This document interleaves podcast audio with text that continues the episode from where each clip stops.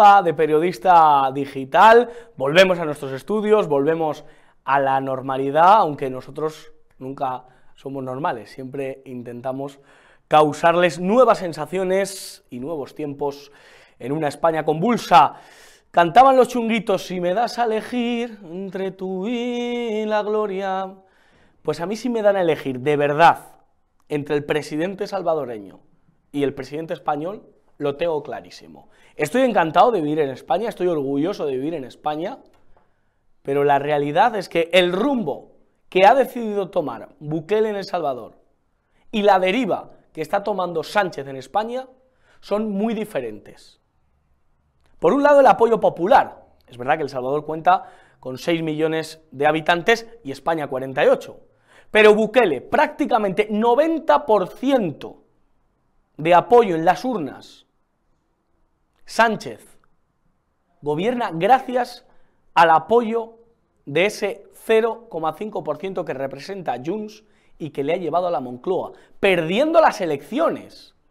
Y aún así es tan arrogante que se llena la boca de ese término que se ha inventado él o que se inventaron sus amigos Maduro y compañía, que es el de la soberanía popular. Señor Sánchez, usted no tiene el apoyo del pueblo y lo comprueba usted cada vez que sale a la calle y no puede pisarla. El apoyo del pueblo en todo caso lo tiene Bukele, que la oposición no ha llegado al 3% de apoyo. Usted ha entrado de puntillas en la Moncloa. Usted ha entrado de milagro. Hay una diferencia radical en el apoyo popular. El concepto que existe en España es la soberanía nacional y usted no cuenta con ella. Usted se la pasa por el forro, porque la soberanía nacional se sustenta en la unidad indivisible de la nación española y usted se la pasa por el forro. Por otro lado, la inseguridad cada día es más creciente en España y en el caso de Bukele, cada día El Salvador es un país más seguro. El presidente salvadoreño ha conseguido que de ser el país más inseguro del mundo, a poder ser un país que, como nos contaba ayer Elena Berberana, se puede caminar tranquilo. Pedro Sánchez ha conseguido que en Canarias crezca del 2022 al 2023 85% de violaciones en las Islas Canarias. Fíjese qué casualidad, justo donde van a parar todos los cayucos, todas las lanchas de los inmigrantes ilegales a los que Pedro Sánchez acoge en nuestras Islas Hermanas Canarias. 85% han crecido las violaciones. ¿Tendrá algo que ver ese efecto llamada? ¿Tendrá algo que ver esa política de despropósito del señor Sánchez, del señor Marlasca, de fronteras abiertas? Con Bukele se puede andar por la calle, con Sánchez, cada día los barrios son más conflictivos. Bukele es un hombre que ha conseguido paz social, que ha conseguido, de alguna manera, un clima en el que disfrutar, en el que prosperar, en el que invertir, en el que acudir para poder montar una empresa, para poder visitar ese país que es El Salvador y España, que hemos sido para muchos, para toda Europa, un paraíso donde acudir y donde pasar unas buenas vacaciones, pregúntenle si a los turistas ingleses, franceses, alemanes, van a poder visitar Barcelona el próximo verano, después de los atracos que recibieron el pasado verano. Dos modelos diferentes. Sánchez se escandaliza y su gobierno señala la inversión que puede venir a través del circuito de Fórmula 1 que Madrid ha conseguido atraer. Sánchez criminaliza esa acción que genera empleo, que genera prosperidad, que genera, como ya les decía, un clima social y un clima económico propenso para la prosperidad, Sánchez criminaliza y Bukele genera, genera, genera y genera. Bukele acaba con las maras, acaba con los terroristas callejeros, es absolutamente implacable con el delincuente y en cambio Sánchez lo amnistía. El delincuente en Sánchez, tanto si es violador, como si es golpista, pues ve en Sánchez un aliado, un hombro en el que poder apoyarse. Y Bukele le ha demostrado a la mafia de las maras, a la salvatrucha, a todo ese compendio de crimen y de terror, le ha demostrado que lo único que les queda es brazos atrás en la nuca, calzoncillos y a correr por una celda.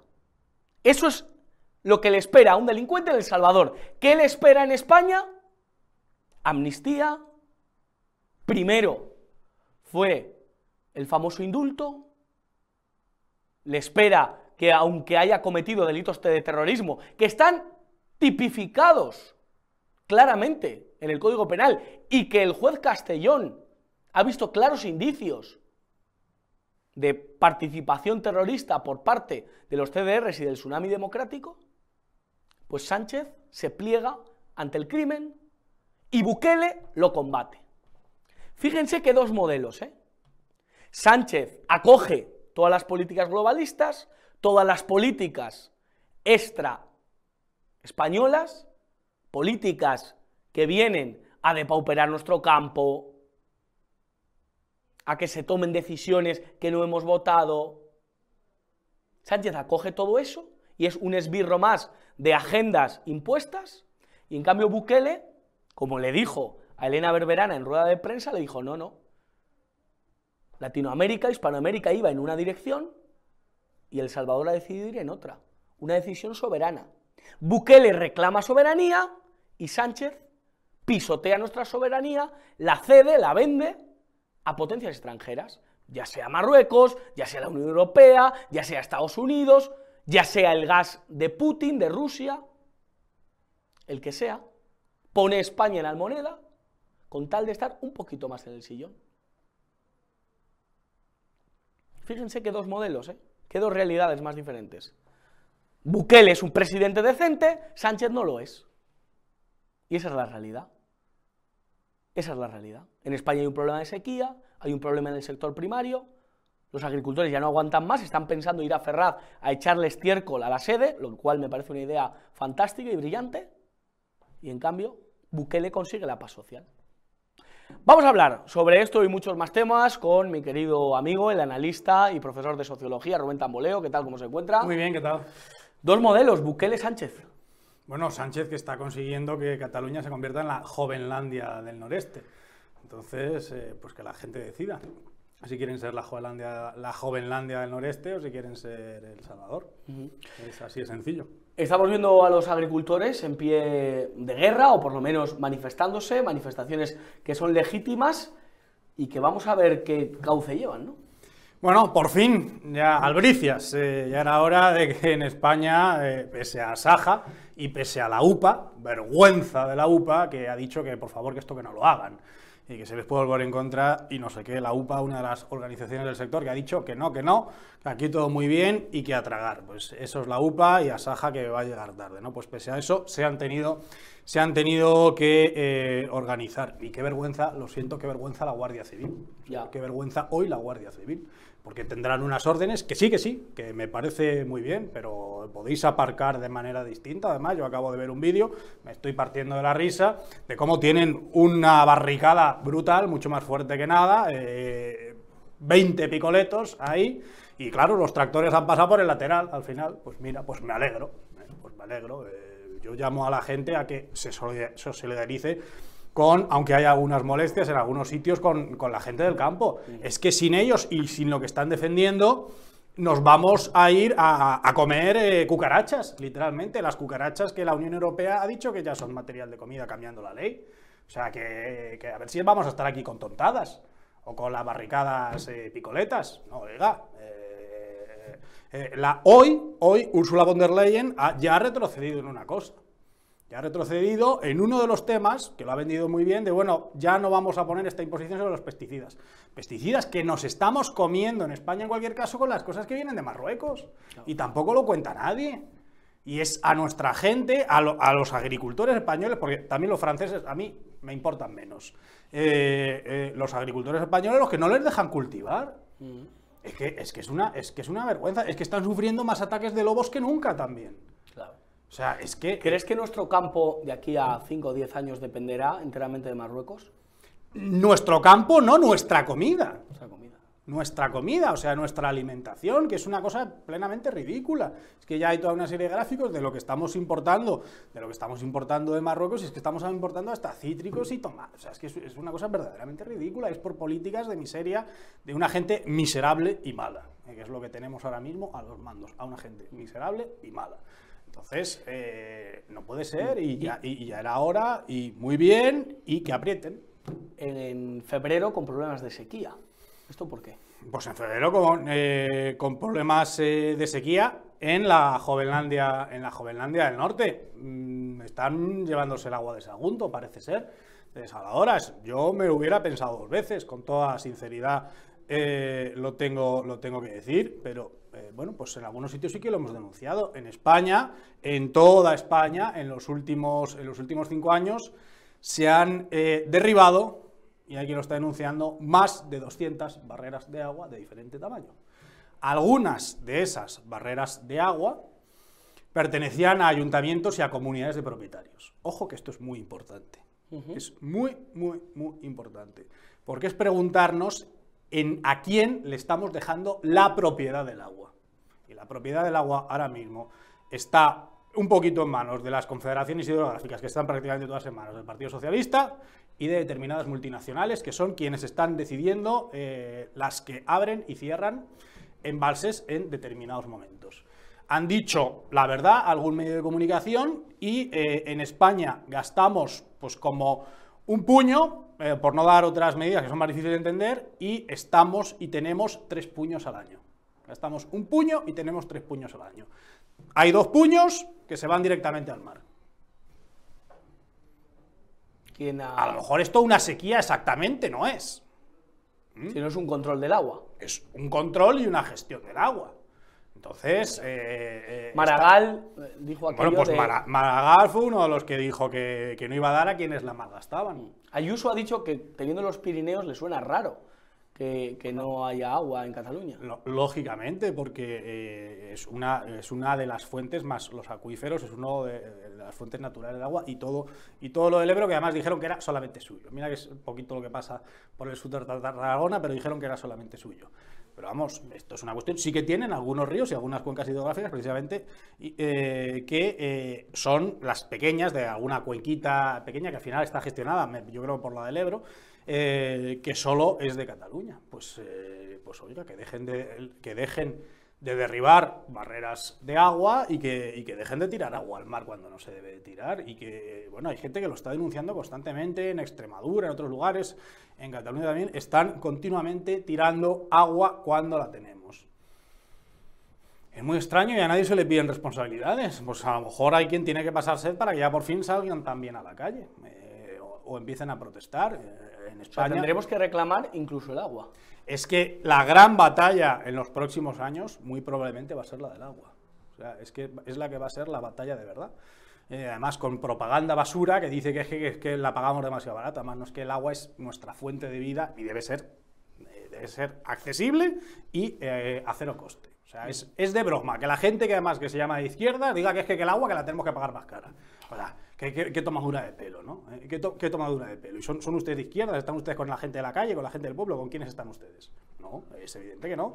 Entonces, están dando ese discurso de propaganda en el que además nos están diciendo que, eh, que bueno, que es que somos nosotros, ¿no? Porque, porque nos bañamos en vez de ducharnos. No, vayan- váyanse al carajo.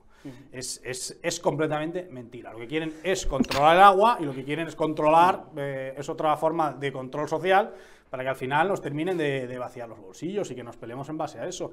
Nuestro campo necesita más, eh, eh, más y mejor agua, pero también con una cierta cabeza, porque es una de las cosas que llevo, que llevo contando muchísimo tiempo. Hemos, se han implementado a la desesperada cultivos de aguacate, que consumen una enorme cantidad de litros de agua al año, mientras que se eh, quemaban enormes, para dar paso al aguacate, enormes hectáreas de cultivos de naranja y de mandarina.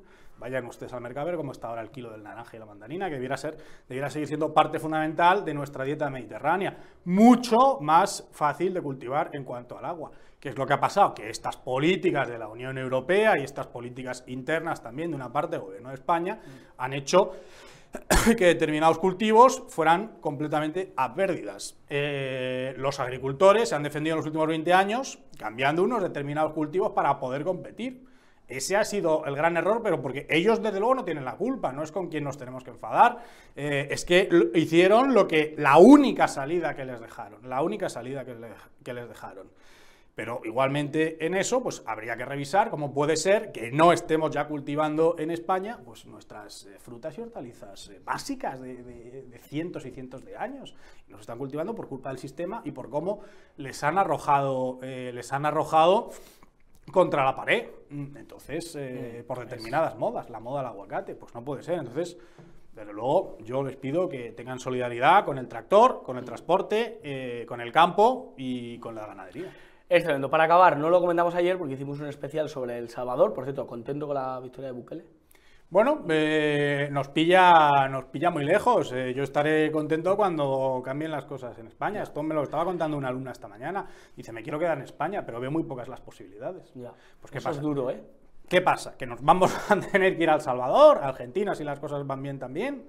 Eh, ¿a dónde nos vamos a tener que ir? Es, hora de arreglar las cosas aquí para que nuestra gente no se tenga que marchar de aquí. Eh, durante el fin de semana se comentó mucho, más allá de la elección de Zorra, como la canción de Eurovisión, que no sé si te gusta. Eh, yo es que ni la he escuchado ni la voy a escuchar. O sea, es que no me, no me pongo tres minutos de... ¿Pero tú hubieras preferido el cara al sol, como dice Sánchez? Pues eh, a lo mejor él, lo, ha dicho, lo ha dicho alguien, ¿no? Pero yo creo que cualquier otra canción a lo mejor es mejor que, que esto. Me quedo con las palabras, yo me quedo con las palabras de Manu Tenorio, eh, que fue el origen de Operación Triunfo. Sí y que él ha denunciado eh, esta semana en eh, Twitter, primero que si te sales de la línea eres un facha al que te van a condenar, y luego segundo, pues que se ha dejado la lírica, la elegancia, la composición, el arte, el buscar cosas bonitas ya por el puro esperpento.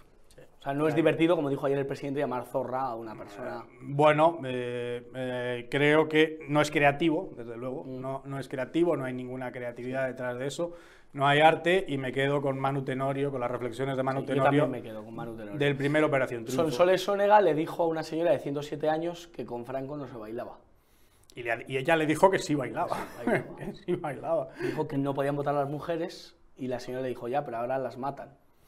Eh, eh, no, no es solo que, votase, que votásemos o que no votásemos, teníamos representación de, de gente de Guinea Ecuatorial de color, las cortes de lo que se votaba en ese momento mm. y en las elecciones municipales. Eso tampoco lo cuentan.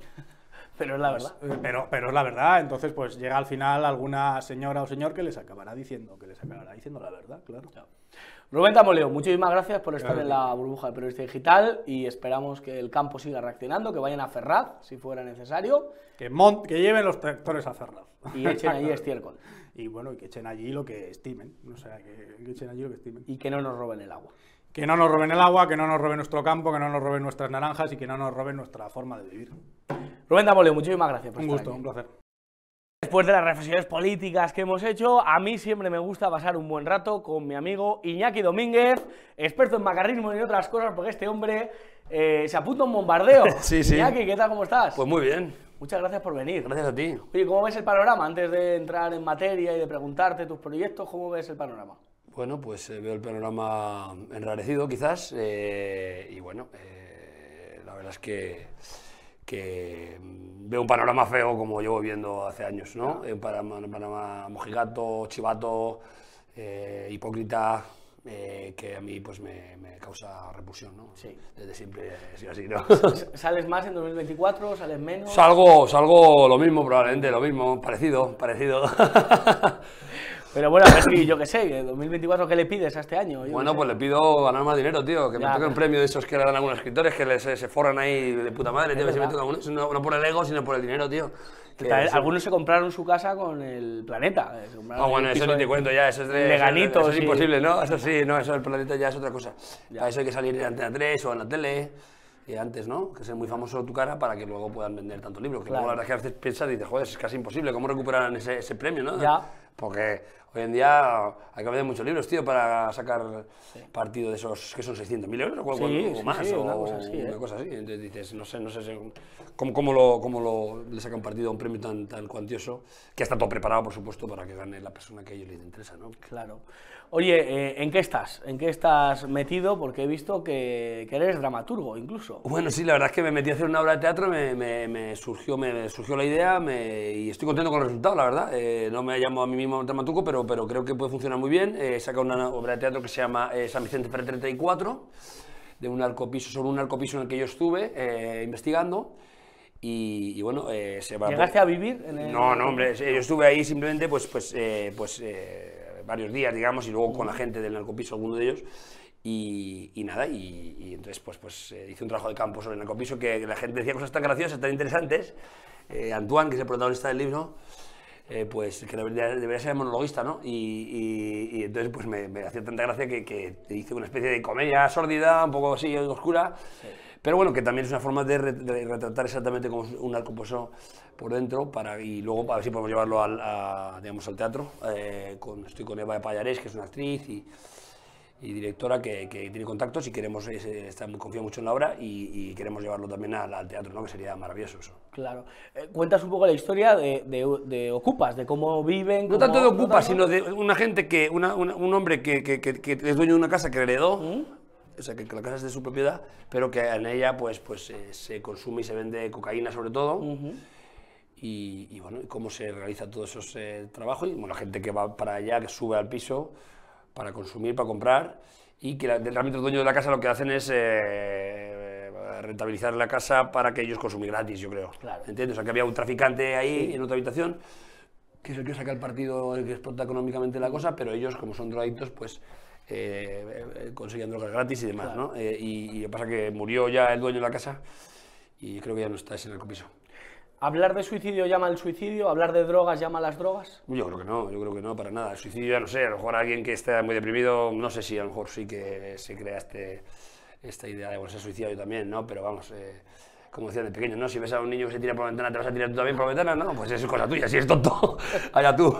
Pero vamos, eh, yo creo que no, yo creo que no. que Pero no es es-. Además, además no, es, no es precisamente un retrato atractivo de la droga, ¿no? Claro. Es un mundo de droga sórdido, ¿no? No es una cosa de que te vas a discoteca y follas y tal, ¿no? O sea, es una cosa de bastante sórdida, pero bueno, que a mí me hace gracia y le, y, le doy un toque de comedia, ¿no? Y de hiperrealismo, ¿no? Me gusta que sea una obra hiperrealista y estoy muy contento, muy contento con el resultado. Y, y también me río mucho cuando lo, he releído, me, me, me hace, reír. Cada uno tiene un, sen- un sentido de humor diferente, ¿no? Claro. Pero mucha gente sí se reirá y sé que algunos se ríen que lo han leído, ¿no? Sí, sí. Es, es importante que te haga gracia a ti, o sea, que te guste a ti tu, Esa- tu sí, sí, sí. producto, que Y no es por vanidad, o sea, que me hace gracia también porque conozco a las personas Claro.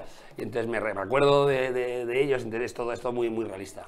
¿Va dirigido a un público en concreto? ¿Va dirigido a gente que le gusta Malasaña?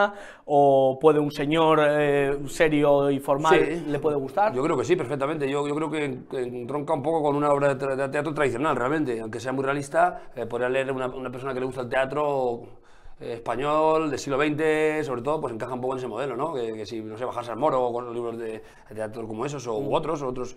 La taberna fantástica, esta se llamaba, no me acuerdo ahora, pues eh, perfectamente encaja en un modelo de teatro de, en tres actos de- de- del siglo XX, solo que, que es eh, la realidad. Además, precede más al siglo XX porque los, protagonistas son gente que nació en los 60, cin- en finales de los 50, que viven en los 80 sobre todo y rememoran y tienen nostalgia. Entonces, bueno, toca bastantes realidades eh, que pertenecen muchas al siglo XX, ¿no? También. Eh, o sea, que yo creo que le podría gustar a cualquiera. Si es una persona muy sensible y esos temas eh, pues de la droga y tal le, le- le tira para atrás, pues, pues eh, bueno, pues, eh, pues, pues puede que no le guste, ¿no? Pero en general eh, puede ser leído por cualquier persona. ¿Siguen existiendo los narcopisos? Sí, yo creo que sí, ¿no? Hay ciertas zonas que tienen más que otros, ¿no? San Blas, Villaverde, distintos lugares, ¿no? Malasaña debe haber alguno que otro. También yo tengo algún artículo sobre otros narcopisos en Malasaña, o sea que Malasaña había, también en Lavapiés, o sea que yo creo que sí que siguen habiendo, sí. Es un problema difícil de erradicar, ¿no? Cuando, si la persona es el dueño, por ejemplo, ¿no? Es complicado, ¿no? ¿Por qué te pico el gusanillo de la historia? Porque... Pues por- por- porque, porque me hacía mucha gracia, sobre todo el que hace de Antoine, el protagonista de la obra, era muy gracioso. eh, visualicé rápidamente Narcopiso, me pareció que el primer título era Narcopiso, que lo cambié porque Gómez Escribano, que es un escritor de novela negra, justamente, por pura coincidencia, sacó un libro, una novela que se llama Narcopiso, entonces le cambié el título. Pero, pero me gusta mucho el nuevo título, porque A mí hace referencia ¿eh? a Malasaña, gracias. Y tiene un elemento así como más literario, como más nostálgico de Malasaña antigua.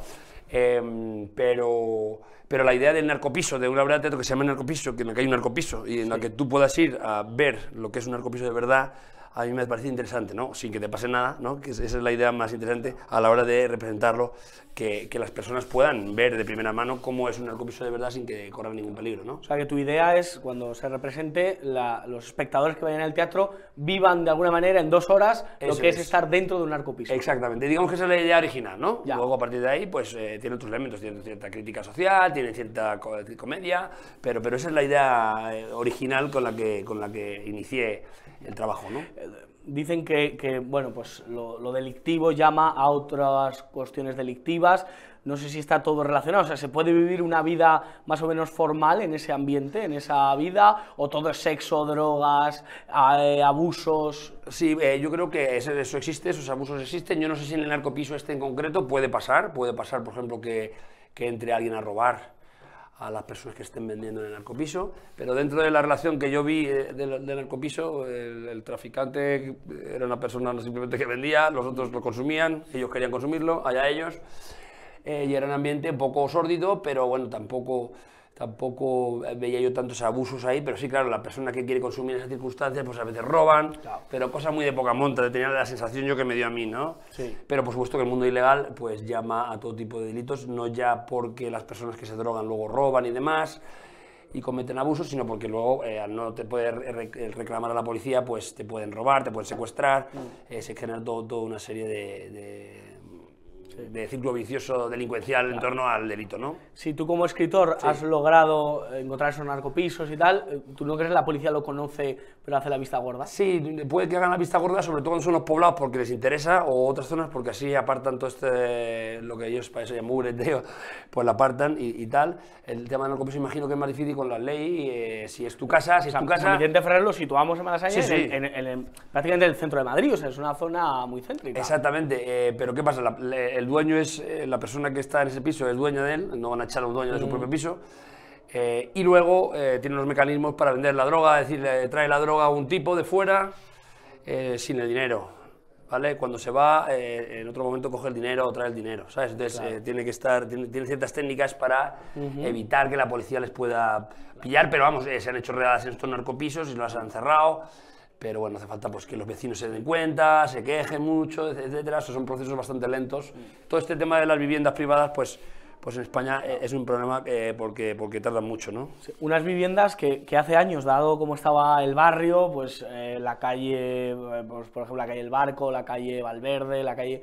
em, yo creo que valían muy poco esos pisos. ¿Ahora cuánto vale un piso en San Vicente Ferrer? No lo sé, pero... o sea, se ha convertido un poco Sí, sí, en algo pijo, más Por que- supuesto, todo Madrid está muy caro en pijo, parece ser, pero, pero eso se ha visto algo más pijo, pijo progre, digamos, típico, ¿no? De, de, pues, pues, pues pijos un poco que, que, que votan a... A podría- Madrid, hombre, Madrid se vio que, que le votaron más en, en donde le votaron únicamente, creo que era más en, Malasaña. Entonces, bueno, pues gente de esa tendencia, eh, que tiene dinero, claro, porque si no, no puedes vivir ahí. Claro. Porque es caro, es un barrio cool, digamos, un barrio que es una marca, gentrificada, digamos, y entonces es caro. Eh, y aparte que todo Madrid es caro. Pero, eh, bueno, como decía uno de los atracadores, que eran antiguos atracadores del narcopiso, eh, claro, ellos si hubiesen sabido en su época, en los 80, que, que podían comprar un piso tan barato y que iba a ser tan caro en el futuro, eh, pues habrían comprado pisos a todo Tipleni, ¿no? Porque, porque, Tiplen, porque ellos eh, con un atraco sacaban mucho dinero para, para lo que valía un piso entonces. Pero, pero en ese momento pues nadie pensaba que los pisos iban a valer tanto. Se dice que eso se debía a algo de falange, a algún tipo de política social que había sobrevivido con Franco, puesto que era pues... donde edificios- Velasco creo que era el ministro. Sí, no recuerdo ahora exactamente, pero sí que, que era, que era una, una serie de normas que tú no puedes especular con la vivienda, eh, que eso a mí me parece bien, mí también. esa idea concreta bien. Luego hay gente que dice que es que eso genera eh, que la calle se eche hecho la mierda y tal. Bueno, pues yo creo que si se invierte públicamente en, en las calles y tal, la gente puede tener su vivienda sin que sea cara y también se puede tener una casa limpia, se puede tener un- unos barrios limpios y demás, ¿no? Pero vamos, eh, obviamente cuando los propietarios son más adinerados y tal, pues se acaba eh, acaba teniendo un barrio que parece pues Disneylandia, ¿no? Pero, pero, pero vamos, eh, eh, entonces claro, esas casas entonces eran mucho más baratas, ellos no sabían y ahora claro, no sé cuánto cuestan, ¿no? Pero, pero serán muy, muy caras seguro, ¿no? ¿A qué político te gustaría invitar al teatro para que viera San Vicente Ferrer 34? Pues no sé ahora mismo, tío, la verdad es que los políticos no me gustaría casi invitar a ninguno, ninguno la verdad, pero pues no sé, algún político culto a Tamames, por ejemplo, ¿no? Tamames, ah. que, que, que, bueno, que eh, participó en política hace poco. Sí, es amigo nuestro, ¿eh? Hace poco ¿Ah, hemos estado en su ah. casa haciendo una entrevista. Pues genial, pues Tamames sería ideal, ¿no? Porque es una persona culta y demás, pues, pues por ejemplo, Tamames. Ramón Tamames. Sí, sí, sí, perfecto.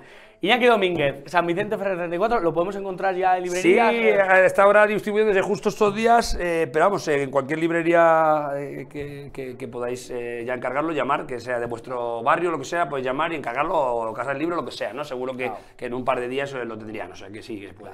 y ya el día que salga en teatro, pues tendré la oportunidad, o sea, ojalá pueda ir a verlo. Por supuesto, te llamaré de nuevo para que te vengas a verlo. Y luego también en, la página de Vencejo Editores, que son la, ah. editorial, que son la editorial, también se puede comprar en la propia web eh, a ver si estos días por acaso no está todo, todavía distribuido, pero va a estar distribuido entre estas semanas, a finales de semana seguro. Y tenemos en El Mundo, te seguimos leyendo Eso, los domingos escribo en El Mundo, Gran Madrid y también... Macarras ibéricos. Eh, Macarras ibéricos, macarrismo, eh, tengo de todo. Tengo cuatro libros que van a salir eh, junto con este, otros tres, o sea que ya están terminados, porque soy muy, muy, muy prolífico y nervioso y escribo muy rápido.